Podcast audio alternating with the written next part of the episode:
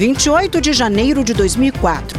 Três auditores fiscais e um motorista do Ministério do Trabalho são assassinados na área rural de Unai, no noroeste de Minas Gerais. O grupo atendia uma denúncia de exploração de trabalho na região. Um ex-prefeito da cidade foi condenado pelo mando do assassinato. No terceiro episódio do podcast Crimes que Abalaram Minas Gerais, vamos falar sobre os bastidores do crime conhecido como Chacina de Unai. Eu sou Shirley Barroso e esta é mais uma produção da Record Minas.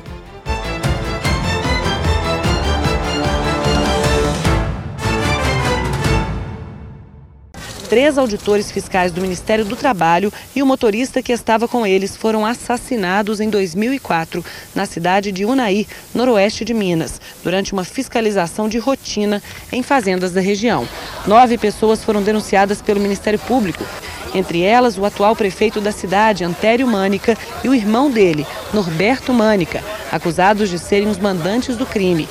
Os irmãos estão entre os maiores produtores de feijão do mundo.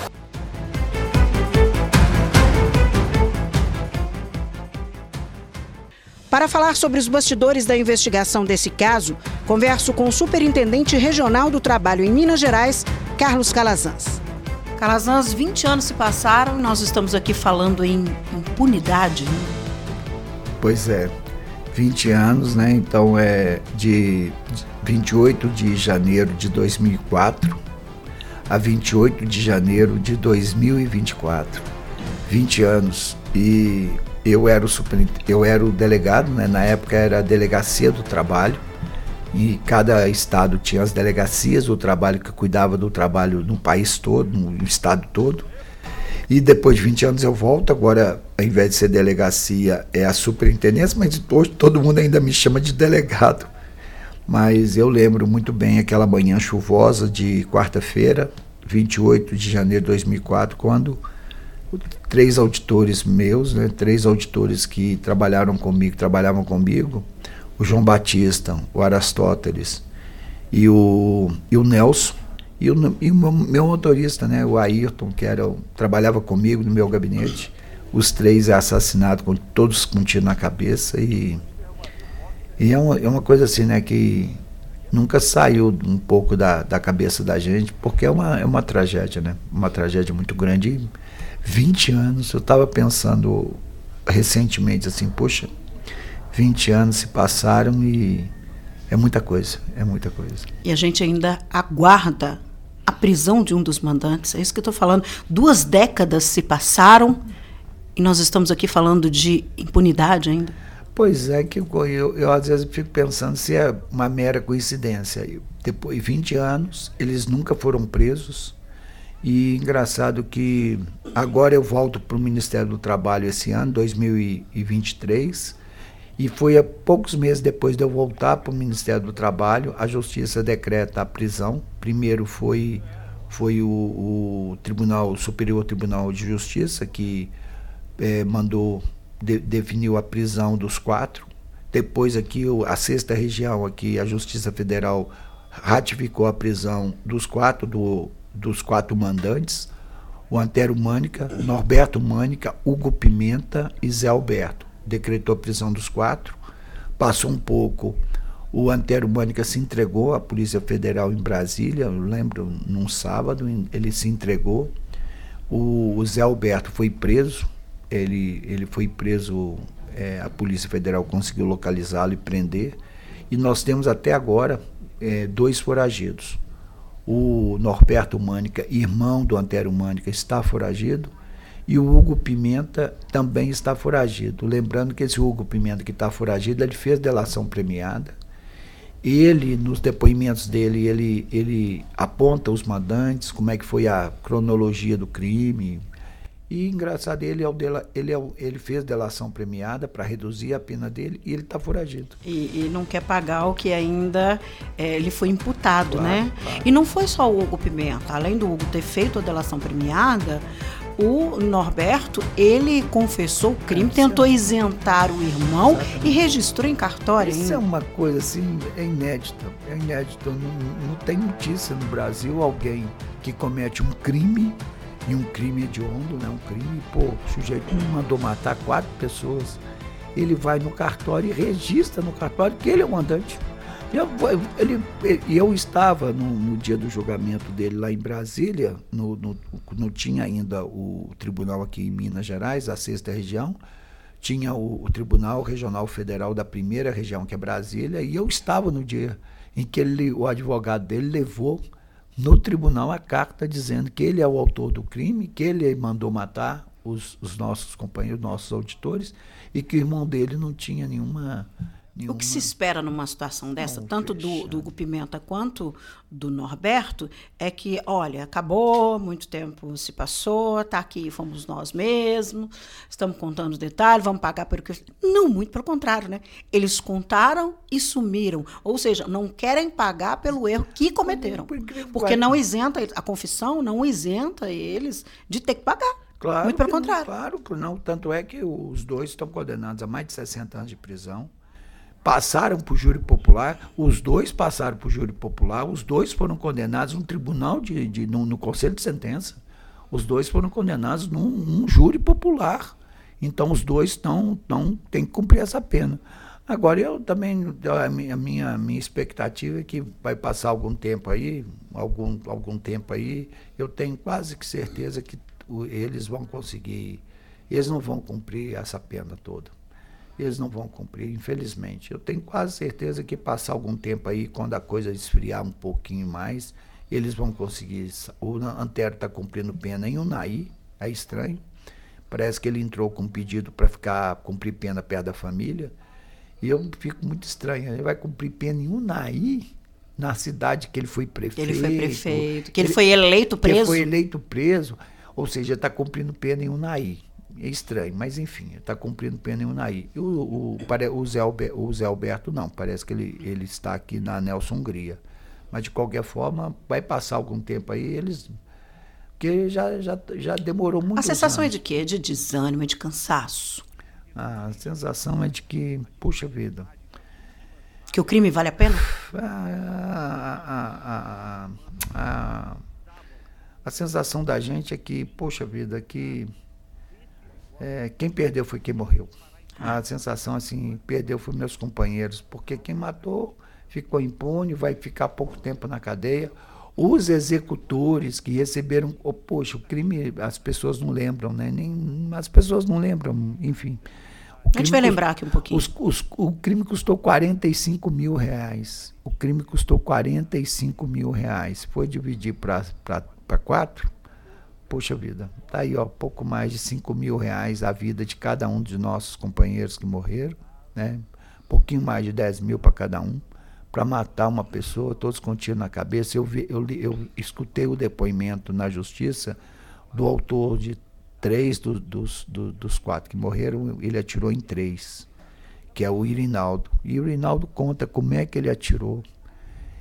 Puxa vida, e tem uma fala do Irinaldo que ele fala que ele atirou, depois quando ele tava e foi para entrar no carro dele para fugir, ele viu alguma coisa mexendo no carro lá, ele voltou e atirou no pessoal de novo. E ele conta assim com uma, uma frieza. Ou seja, né, a determinação era para eliminar é. mesmo.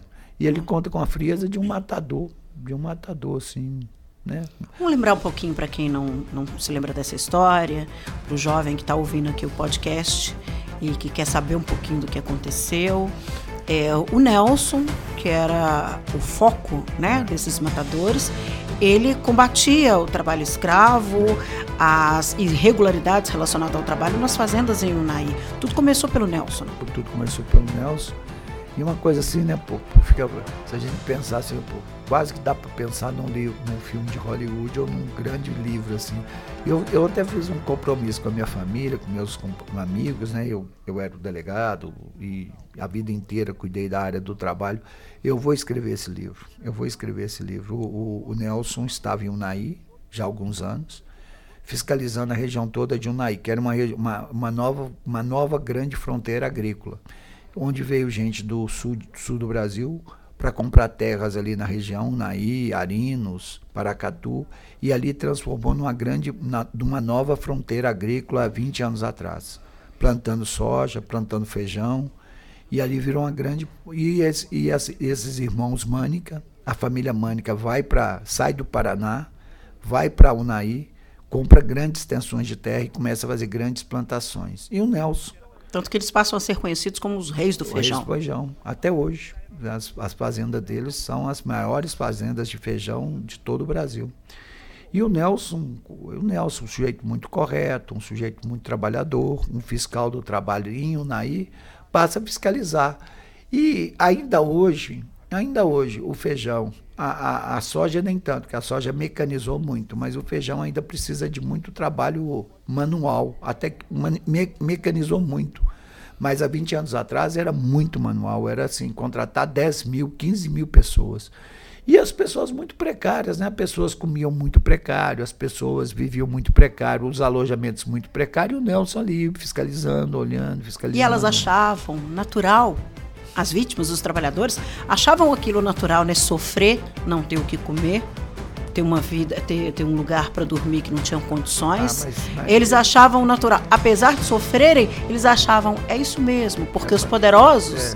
É, é, mas é, nos dão isso. É, né? mas é engraçado sua fala, a sua pergunta, porque até hoje, né, a gente fazendo, eu voltando a fazer todo esse trabalho com a relação trabalho escravo, análogo à escravidão, se você olhar a, pelo olhar da vítima, é um negócio assim, é uma miséria humana, porque as pessoas são muito humildes, não né? muito humildes. O pouco que elas recebem é o suficiente é, para elas viverem. É, assim, então elas, elas naturalizam é, aquilo. É uma é. humildade, assim, a humildade da pessoa, a simplicidade das pessoas, geralmente pessoas muito carentes, muito, muito simples, muito simples.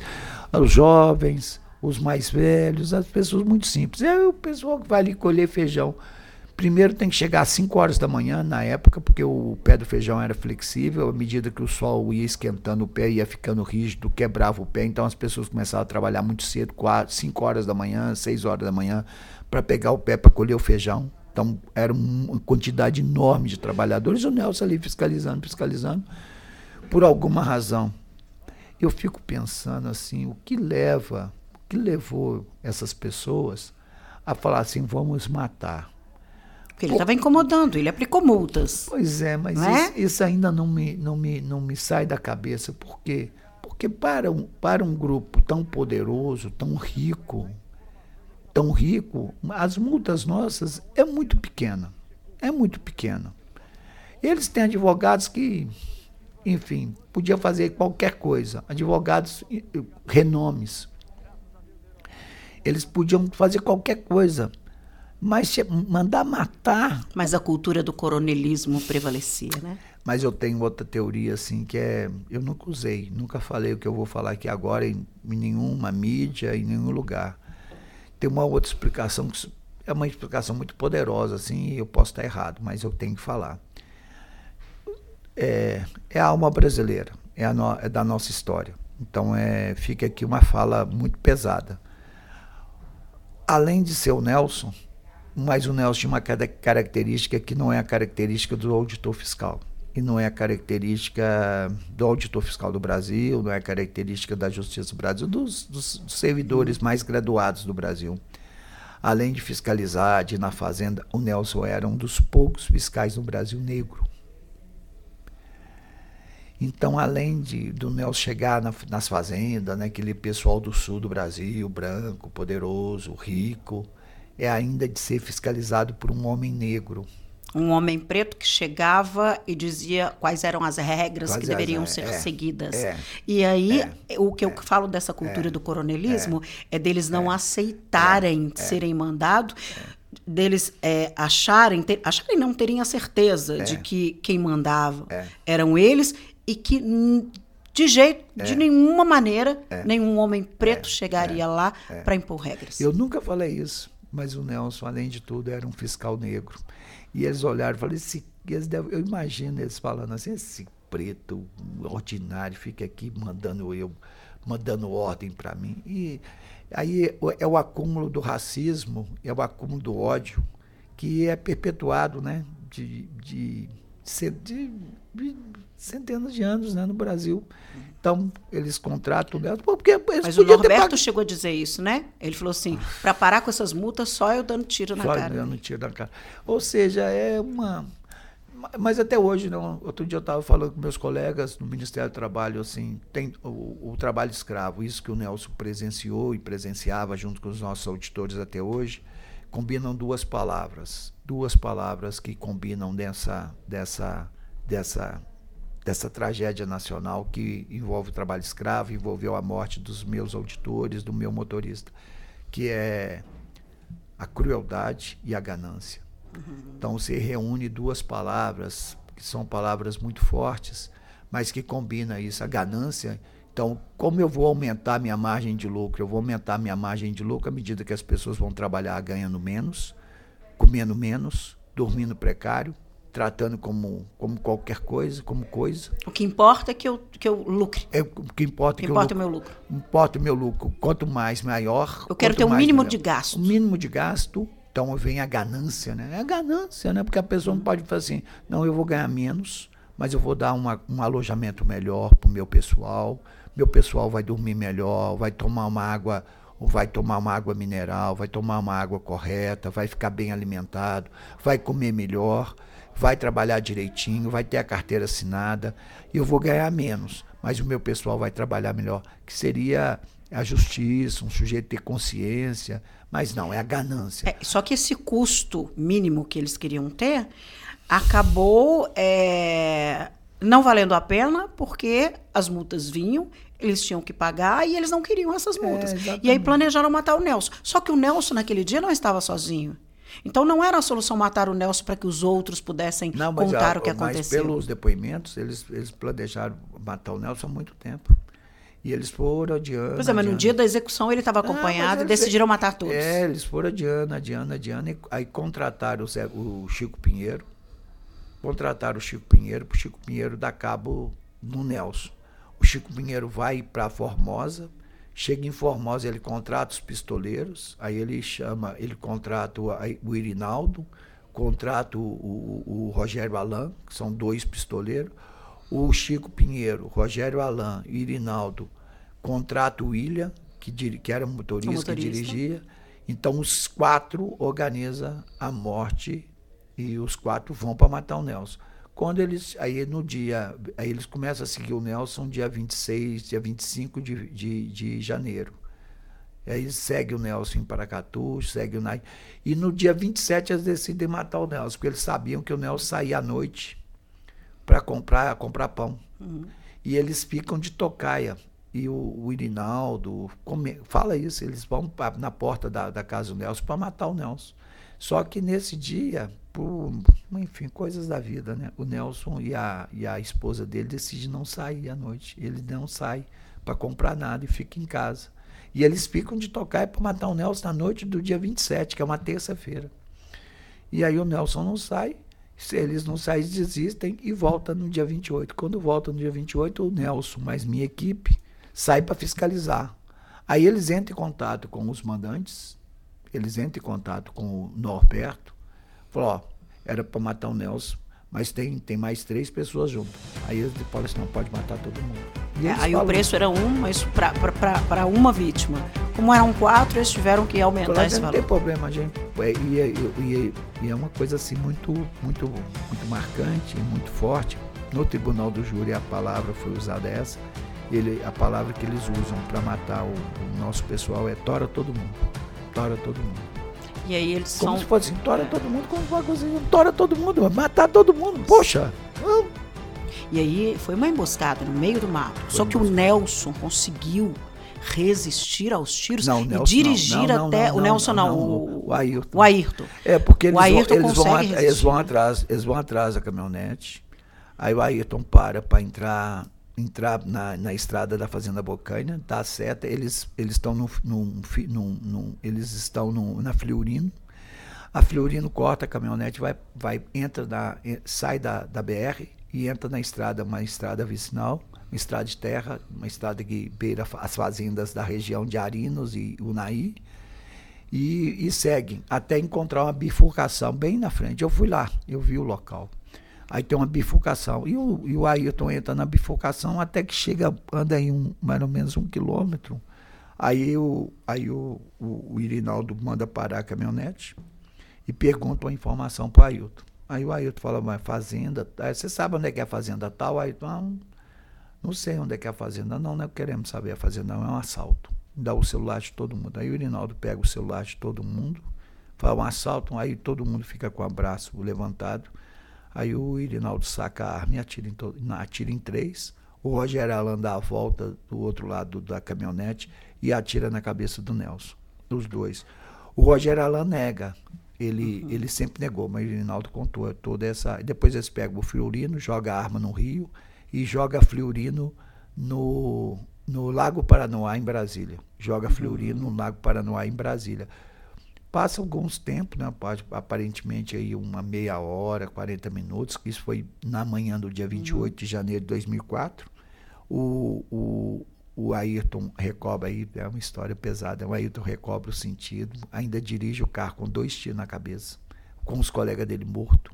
Ele dirige a caminhonete 7 quilômetros, vai até a estrada, para o carro e, e para, um, e para um, uma caminhonetezinha e pede socorro. Porque se ele tivesse morrido naquele momento, durariam horas, quiçá dias, para poder encontrar poderia, poderia. aquele. É. A, e, e, e, não saber, né? É. Não o que, nenhuma, que tinha acontecido. Não tinha nada, nada. Porque aí eu, eu, inclusive, num depoimento que eu tive na justiça, eu encontrei com um tenente da Polícia Militar que socorreu o Ailton. Ele botou o Ailton agonizando, põe a cabeça do Ailton no, no colo dele, na, na boleia da caminhonete que socorreu o Ailton. Uhum. E o Ailton ainda lembra, assim, ele fala assim, era um carro branco e uma placa Nossa. de Brasília. Engraçado que ele memorizou. Uhum. Ele fala só que era um carro branco, e ele não sabia a marca, porque uhum. já, tadinho, estava totalmente ferido. E era uma Fleurino branca. Era uma Fleurino branca. E a placa de Brasília, uma, a Fleurino branca roubada de placa de Brasília. Ele ainda conseguiu ele, dar o caminho das é, pedras para a polícia. Ainda fala assim, não, ele, ele me perguntou, ele fez uma pergunta para mim e eu não soube responder. E aí eu não lembro de mais nada. Eu não lembro de mais nada porque depois da pergunta ele tomou um tiro. Uhum. Agora, o Calazans, eh, montaram todo, planejaram todo esse crime, essa execução quando é, o que eles haviam planejado foge do controle, porque além do Nelson havia outras pessoas, e aí eles, os, os, executores recebem a determinação para eliminar todos eles, Sim. mas não pensaram nas consequências, né? eram, eram funcionários do Ministério do Trabalho. É, eles estavam mexendo com funcionários de um órgão federal.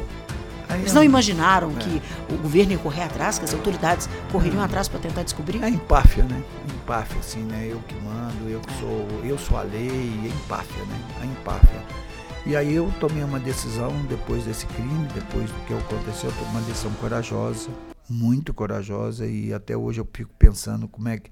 Não sei se hoje eu, eu teria a mesma condição. Eu tomei a decisão de todo dia 28 ir no local do crime até a solução do caso. Todo dia 28 eu decidi ir no local do crime levar e fazer um ato lá.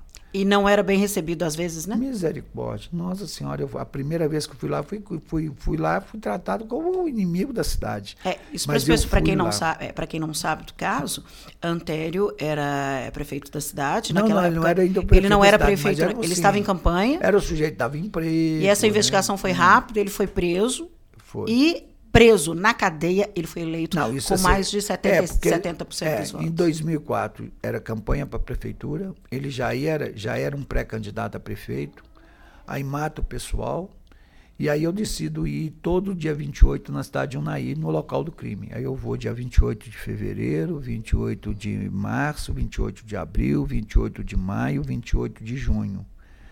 E aí no, no, em julho Aí, não, aí as investigações continuam, né? Tem uma força-tarefa. O presidente Lula, com o governador Aécio Neves, na época, constituiu uma força-tarefa. Aí eu fiquei, força... lá, eu fiquei lá uns dias acompanhando. Poxa, a força-tarefa vai, vai, vai. E aí, quando chega em, em, em junho, em junho, em junho, em junho, em junho, quando chega em junho, descobre quem foi matou. Em junho, eles, eles encontram o Rogério Alain. Rogério Alain era um, já tinha passagem por um homicídio uhum. e eles encontram o Rogério Alain na cena do crime. Com a, o Rogério Alain e a identidade dele, eles vão atrás e descobrem, aí pega todo mundo, pega os executores todos. Aí, no dia 25 de julho, eles organizam um churrasco em Formosa, na casa do Chico Pinheiro, e a Polícia Federal prende todo mundo nessa casa. E, por incrível que pareça, num dia que estava jogando Brasil e Argentina. Eles estavam fazendo churrasco. Aí estava o Rogério Alain, o Irinaldo, o Chico Pinheiro e outros. A Polícia Federal prende todos nesse dia. Aí prende eles, depois, depois vai atrás dos mandantes. Os mandantes saem da prisão mas os executores ficam presos o tempo todo. Agora, a notícia de que os irmãos Mânica poderiam estar por trás desse crime, ela surgiu desde o início. Desde sempre. Eu estive lá acompanhando desde as investigações e acompanhando a força-tarefa e era incrível porque não podia se falar. A polícia sim, porque a polícia tinha toda a autoridade para falar, sim. né? Mas é, existia é, essa suspeita porque o Nelson já vinha sofrendo ameaças só que a população, os moradores de Unai, não aceitavam o fato dos irmãos Mânica estarem envolvidos, porque eram os verdadeiros reis não. lá dentro. E até hoje ainda há gente que acha que eles são inocentes na cidade, assim. É um negócio muito. E eu fico assim, até desculpa, eu, essa memória me, me, me, me, me causa assim, né? Eu fico, eu fico pensando, toda, toda a cena, a cena vem do crime, vem, toda a cena vem na minha cabeça e eu fico muito, muito abalado até hoje ainda. Porque, enfim, é, é muito pesado. Porque eu vou no local do crime e eu encontro meu pessoal morto nas, na caminhonete nossa, eu pego os, os companheiros nossos mo mortos e eu venho de Unai até Belo Horizonte trazendo os corpos. Na madrugada toda daquele dia 28 para o dia 29. Eles vão ser enterrados no dia 29 nós fizemos o velório na, no CREA e eu diga-se de passagem, o velório era para ser na Assembleia Legislativa, não foi feito na Assembleia Legislativa porque na época a casa não permitiu que o velório fosse lá. Como estava marcado para ser na Assembleia Legislativa o velório, eu peguei e, e pedi para a direção do CREA fazer no CREA. Por, por que, que ia fazer um velório no CREA? Foi no CREA porque era do lado da Assembleia e a Assembleia não permitiu não fazer o velório lá. Não foi ah. autorizado. Agora foi difícil para você, né? Trazer os seus funcionários não. e entregar para a família em caixões. Pior que é entregar na família, pior é chegar, viajar a noite inteira com os corpos, né? O pessoal trabalhava comigo e a família falou: é, Calazans, eu chego e os familiares falaram: é, Calazans, você pega o nosso pessoal vivo e entrega o nosso pessoal morto. Eu nunca vou esquecer essa frase. E tem essa frase, está na minha cabeça há 20 anos é aquelas anos você pega o nosso pessoal para trabalhar com você vivo e você entrega o nosso pessoal morto. E eu, eu fiquei pensando, e eu, aí eu, eu sempre falei, o que, que eu poderia fazer para evitar esse crime? E eu fico com isso na cabeça, assim, como um, poxa, eu como chefe, né, como líder deles, o que, que eu poderia fazer para evitar isso? Mas era um crime que era, que era inevitável. Ah, mas... Era inevitável. Porque era a ganância, era, era a ganância e o poder prevalecendo com os mandantes. É. Então, evitar só se, só se parassem com as fiscalizações naquela região. Mas, mas vai imaginar que isso é. vai acontecer. Agora, aí, aí veio toda aquela luta, porque eles são presos depois, Sim. né? Como mandantes, e o Antério na cadeia, aí já chega a época de eleição, ele é eleito preso. Ele fica preso mesmo, eles ficam presos um mês. Depois eles saem com habeas corpus e nunca mais voltaram para a prisão. Nenhum até nunca mais voltou, nenhum deles voltou. Porque o Francisco Betti, que era o juiz da época, o juiz federal, pegando todo o histórico, manda prender todo mundo. Manda prender todo mundo. Mas os mandantes, os executores ficam na prisão o tempo todo. Uhum. Os, mandantes, é, os, os, os, executores, todos os executores. E o, o Chico Pinheiro morre na prisão.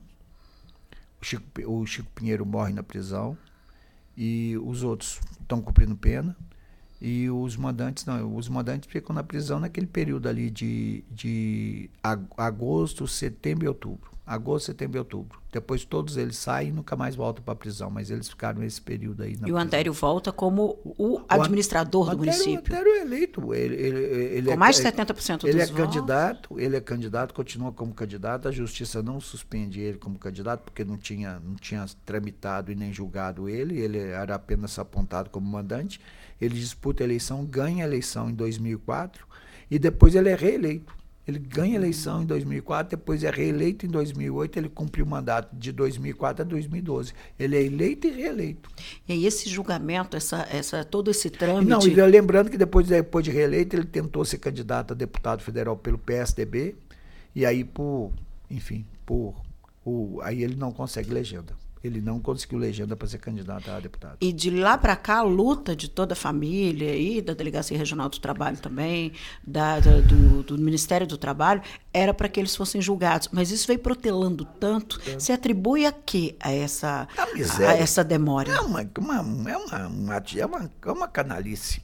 É uma canalice porque é, é, toda, toda, toda a engenharia, toda, toda a artimanha da justiça de, de protelação, de você ter grandes escritórios de advocacia que conseguem protelar, consegue um álibi, uma coisa e vai protelando, protelando. O julgamento acontece em 2015, o júri popular. 2015 eles são condenados. 11 anos depois. Sai da prisão.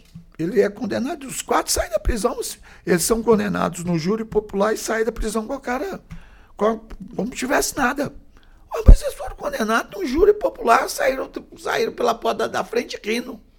E reza a lenda que depois eles foram jantar aí com, numa, no grande restaurante de Belo Horizonte para comemorar que eles estavam soltos. Isso 2015.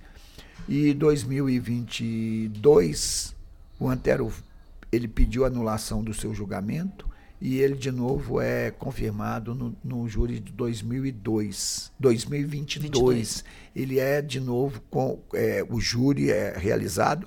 Eu fui testemunha de acusação pela primeira vez e no júri de 2022, em maio, ele a sentença é de novo confirmada pelo tribunal do júri. Ele é de novo condenado a 65 anos de prisão.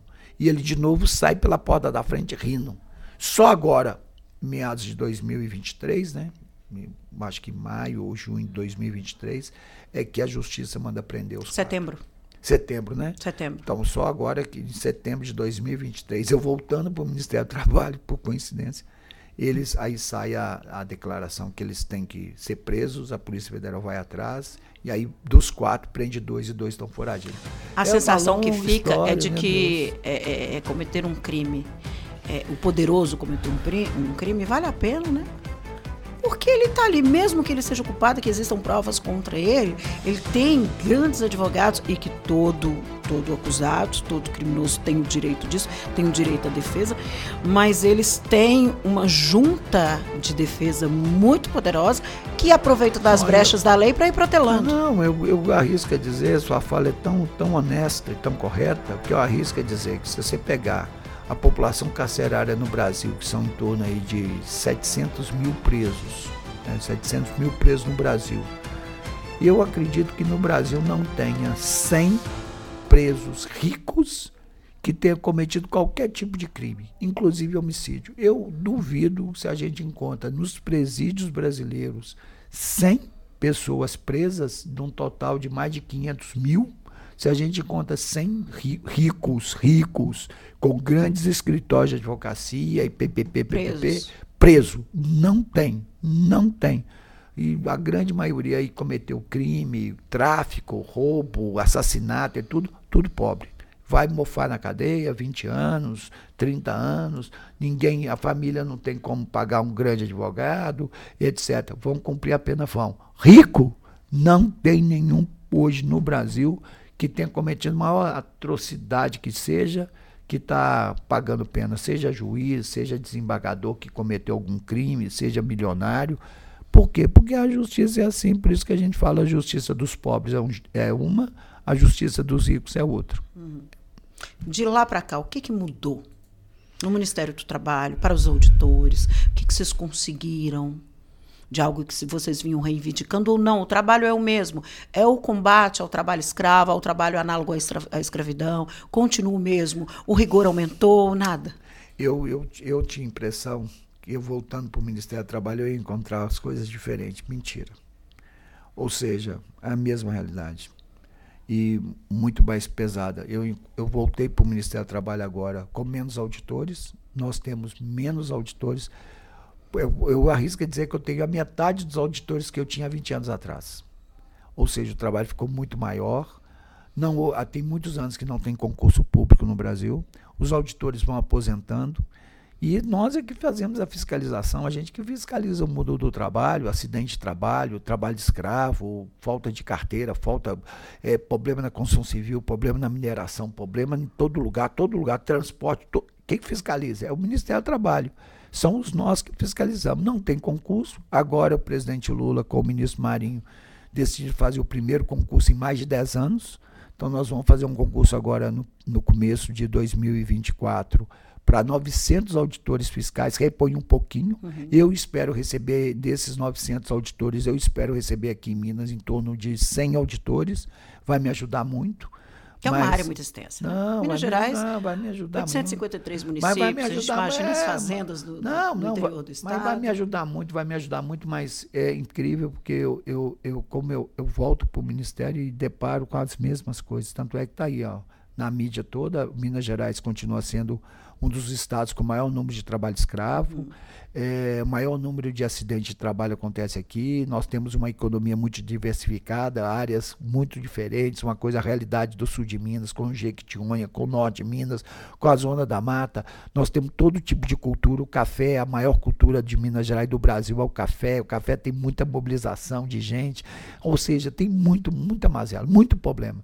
Agora, eu estou fazendo um apelo vou fazer esse apelo agora, dia 26, que eu vou fazer um grande ato em homenagem aos auditores fiscais mortos e ao motorista. Eu vou fazer um grande ato para chamar toda a sociedade mineira a tarefa de erradicar o trabalho escravo, a tarefa de ter trabalho decente, trabalho honesto, trabalho correto no, no Brasil e em Minas, não é do Ministério do Trabalho, não é do Calazan, superintendente, é da sociedade. As pessoas têm que as pessoas têm que. Nós não podemos aceitar como sociedade essas coisas. Não é possível que em 2024. Tem que deixar de ser cultura, né? Exatamente, tem que, tem que deixar de ser cultura. Ah, é a cultura não do brasileiro. Não, não, tem que deixar de ser. Não é possível que a gente vai deparar com as sendas de 2024 igual a gente deparava com as sendas do século XIX, século XVIII as pessoas humildes sendo tratadas como animais, as pessoas sendo vilipendiadas, espancadas, sem água para beber, sem comida para beber, trabalhando como trabalhando de sol a sol. Não é possível que a gente vai, vai ter isso, as pessoas tomando água em lagoa, porque não tem água potável. Como se elas fossem obrigadas é a trabalhar canalice. para os poderosos. É uma canalice. E o pouco que é. recebem seria suficiente? Não, eu tenho falado com a direção da FIENG, com a direção da FEComércio, com grandes empresários. Vocês têm responsabilidade também nisso. Vocês, como empresários conscientes, que estão aí pagando impostos, é, falam que pagam impostos corretamente, que têm seus empregados corretamente, vai em cima desses empresários inescrupulosos, esses canalhas, porque isso. E eu tenho falado também aqui, aqui e você, esse espaço que está me dando, e é importante dizer isso. O presidente Lula tem ido em vários lugares do mundo e tem sido cobrado Daqui a pouco, as nossas exportações de café, as nossas exportações de minério, as nossas exportações de produtos manufaturados vão sofrer boicote por conta do trabalho escravo. Eu estou avisando isso os empresários, não estão me dando ouvidos. Daqui a pouco nós não teremos, nós teremos um prejuízo para a nossa economia. O governo, já falei isso com o governador Zema, para ele tomar providências, porque isso está chegando até a Europa, está chegando na Ásia e vai prejudicar nós, porque não é possível as pessoas serem tratadas como são tratadas em alguns lugares, não tem cabimento isso. As pessoas exportam café e utilizam a mão de obra escrava para fazer o café que vai ser exportado, a pessoa ganha milhões e trata os trabalhadores como se fosse um, um, um flagelo. Em então, alguns países já estão sendo boicotados, né? Em alguns países já estão. Alguns. A França já, já, já, o Macron, a economia francesa já está de olho nas coisas, porque não é só a questão do meio ambiente, do desmatamento, é também do cuidado do trabalho, principalmente do trabalho escravo. Então é isso que eu tenho dito, ou seja, isso é uma responsabilidade da sociedade. Melhorar as questões do trabalho é uma responsabilidade da sociedade como um todo. Os meus auditores fiscais, homens e mulheres, nós não damos conta para sanear tanto, tantos problemas. Agora, cada um ter a consciência então eu tenho dito pro, pro agora recentemente, né, até para fazer um alerta assim, ó.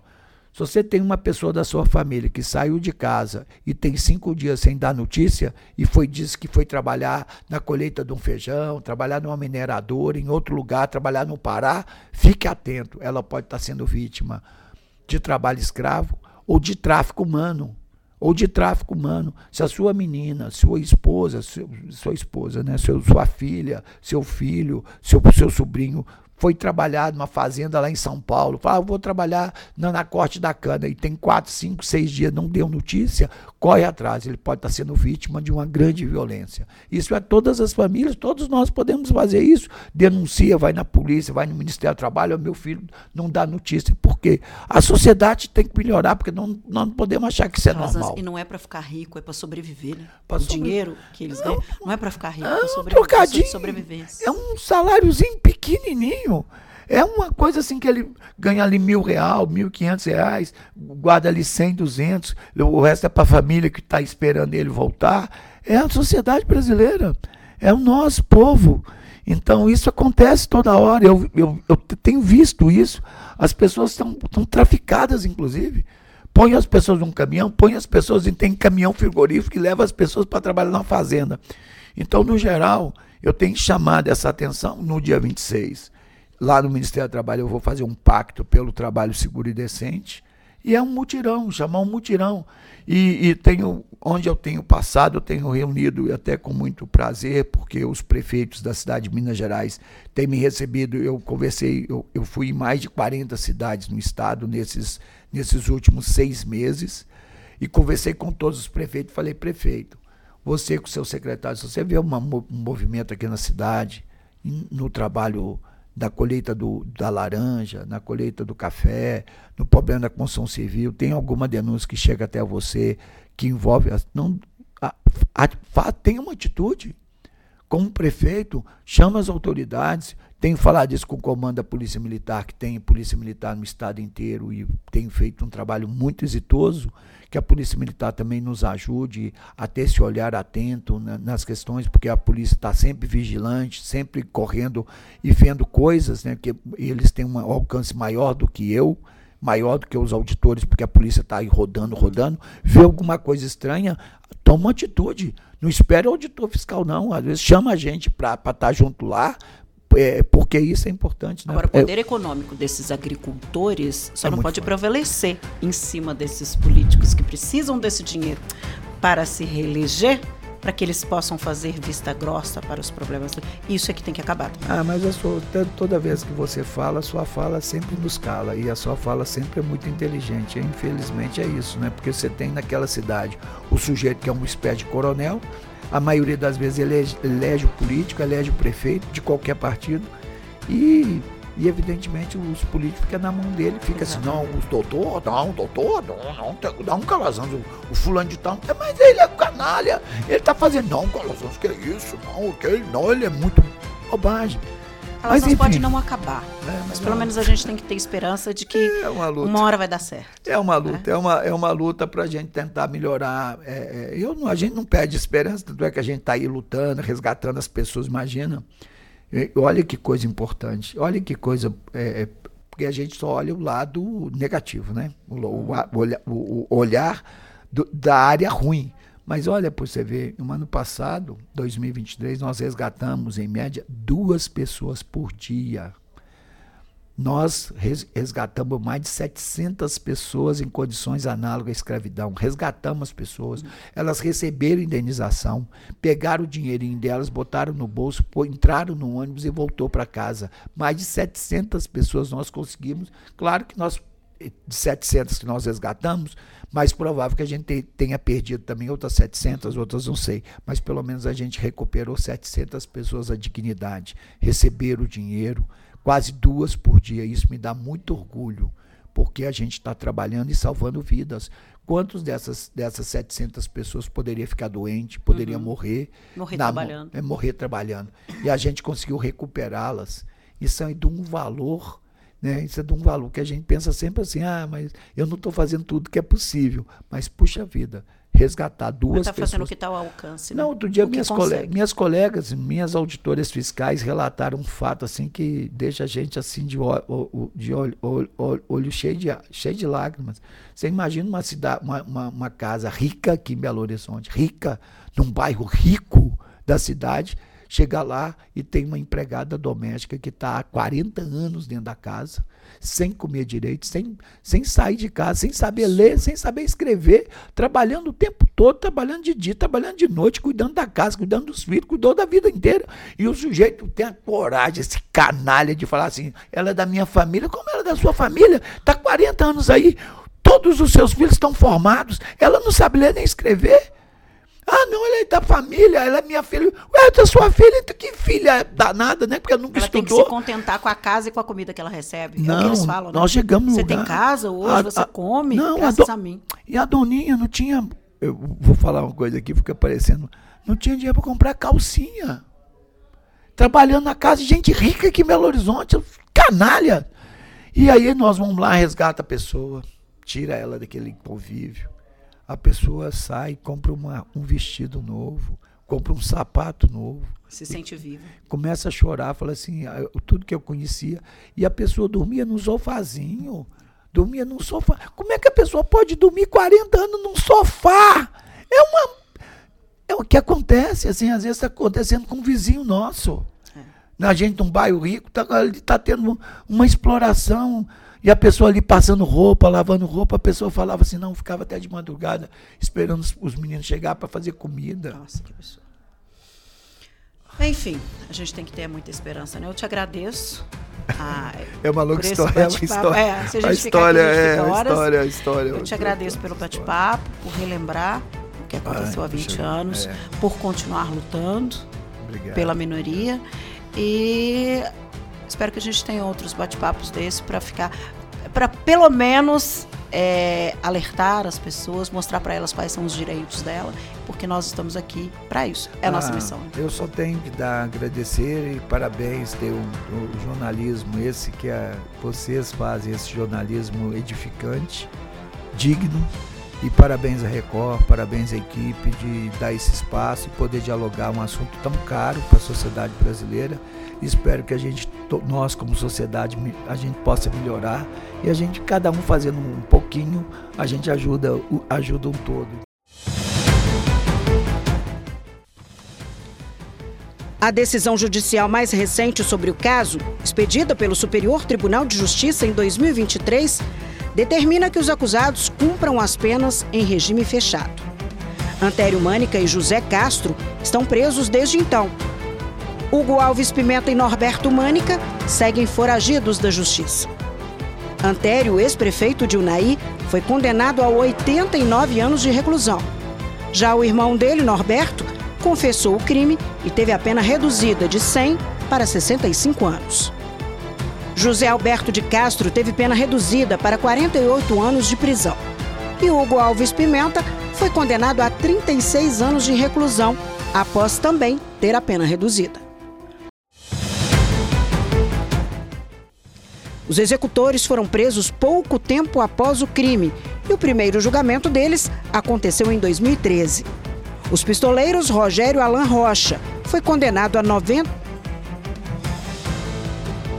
O pistoleiro Rogério Alain Rocha foi condenado a 94 anos de prisão. Erinaldo de Vasconcelos Silva, a 76 anos e 20 dias, e William Gomes de Miranda, o motorista do bando, a 56 anos de detenção pelos homicídios.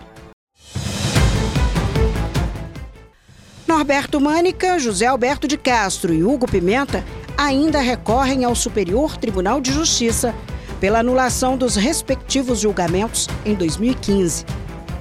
Rogério Alain está em liberdade condicional desde 2018.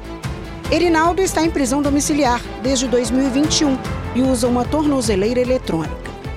William segue preso e deve receber o benefício de sair da cadeia para trabalhar em 2025. Obrigada a você que esteve aqui conosco. Na próxima semana tem mais podcast. Eu te espero lá.